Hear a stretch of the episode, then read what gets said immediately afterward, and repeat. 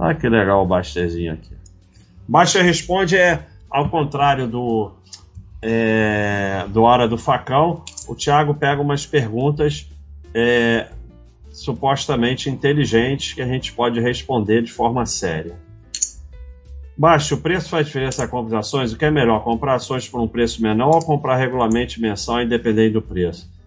É, obviamente, seria melhor comprar por um preço menor. Mas, mas tem dois problemas. Primeiro que você não vai acertar. E o segundo que mesmo que você acerte, você vai perder o, o custo de oportunidade. Você vai, você, não, você vai ficar com dinheiro parado, esperando aquele preço menor. Então, a gente já mostrou diversas vezes aqui em diversos quadros que não compensa. Você é, primeiro, mesmo que você acerte, não faz grande diferença. Depois, é, ficar fora do mercado, aí você fica fora do mercado justo num dia que o mercado explode. Já era, nunca mais você pega. Então, é, primeiro você não vai acertar. Se você acertasse, estava bilionário, não estava aqui. E segundo, é, só valeria a pena acertar para fazer trade, para buy and hold não, porque você vai perder aquele tempo com dinheiro parado. Cartão de crédito é dívida? Depende. Cartão de crédito não é dívida. Se você não paga a fatura em dia, virou dívida. Então, agora, o cartão de crédito ele não é dívida para quem não se enrola, para quem não não compra mais do que pode. Se você é um sujeito equilibrado, que você usa o cartão, eu, por exemplo, compro tudo no cartão, porque facilita muito a vida. Né? O, o, o, fica fácil de você controlar a sua vida, porque vem mais ou menos aquele mesmo valor todo mês. Quando vem mais ou menos aquele mesmo valor, eu nem olho.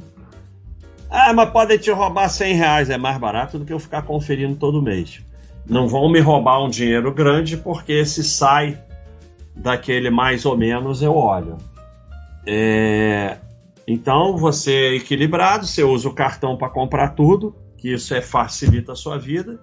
Você paga sempre em dia e tudo bem. Você pode comprar parcelado ou não. Se você compra parcelado, você paga menos pelas coisas. No longo prazo, isso pode resultar em mais patrimônio, mas se isso te incomoda, não faça mas não é dívida. Agora, se você é um sujeito enrolado, vai virar dívida, porque você vai comprar mais do que pode e vai acabar não pagando a fatura em dia. Aí virou dívida, uma das piores dívidas que você pode fazer.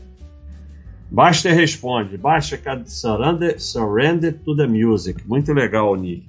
Basta cadê aquele índice de pessoas que não honram seus financiamentos imobiliários? Estou quase comprando meu imóvel. Tudo está no Bastergram em torno de 36%, a gente não sabe quanto está exatamente agora, a inadimplência aqui. Ó. E aí o problema é, com as leis atuais, e as leis só pioram, né? você pode perder todo o dinheiro que pagou e perder o imóvel e ainda ficar devendo. Você viu a postagem ontem? Do, no... É, eu vi. Que tá para ser é... votado um negócio da correção da, do fundo de garantia? Se passar ETR, estão pensando em passar para. Putz, eu não lembro. Tá a postagem lá. Se é... Para IPCA, que IPCA, é a pior coisa. Aí, aí vai mudar tudo a correção dos. Do, é, dos e muda no meio do jogo. Que um dos riscos do financiamento que eu sempre falo é o governo mudar a regra. Ah, não pode mudar, vou entrar na justiça. Tá bom, boa sorte para você. Muda no meio do jogo.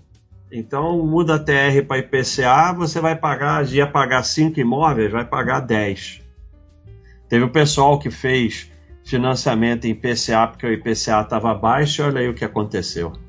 É o Chico, eu saí do meu último emprego, consegui retirar só 20% da parte do patrão, porém o imposto de renda é de 27%, não sobra não sobre o lucro, mas sobre o total, ou seja, recebi menos do que coloquei. Pior ainda, a taxa de administração é ridícula, pagava 6%, ou seja, nunca caiam nessa conversa. E o outro aqui, Trabalhei numa estatal. Quando pedi demissão, recebi minha parte. A parte da empresa, do patrão, ficou para a empresa. Claro.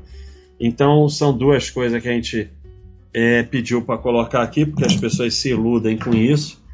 Acha que alguém vai dar alguma coisa para ela, mas esse sujeito aqui até que está bem, que ele conseguiu tirar alguma coisa, pelo menos. Porque o dinheiro na previdência privada, ou na previdência é, pública não é seu e não existe e não, é, não tem nada ali, é zero. Então qualquer coisa que você consiga tirar é lucro. Mas as histórias, porque as pessoas acham que funciona porque elas estão pagando. Na parte de pagar funciona muito bem realmente. Você vai pagar e vai tudo dar certo. Na parte de receber que é o problema. Então o sujeito é, retirou, obviamente, menos do que colocou, mas pelo menos tirou alguma coisa, se é com a taxa de administração de 6%, e o outro ficou sem o aporte do patrão, claro. É, o aporte do patrão não é para você, você acha que ele está aportando para você? Então esse é o Baster Responde.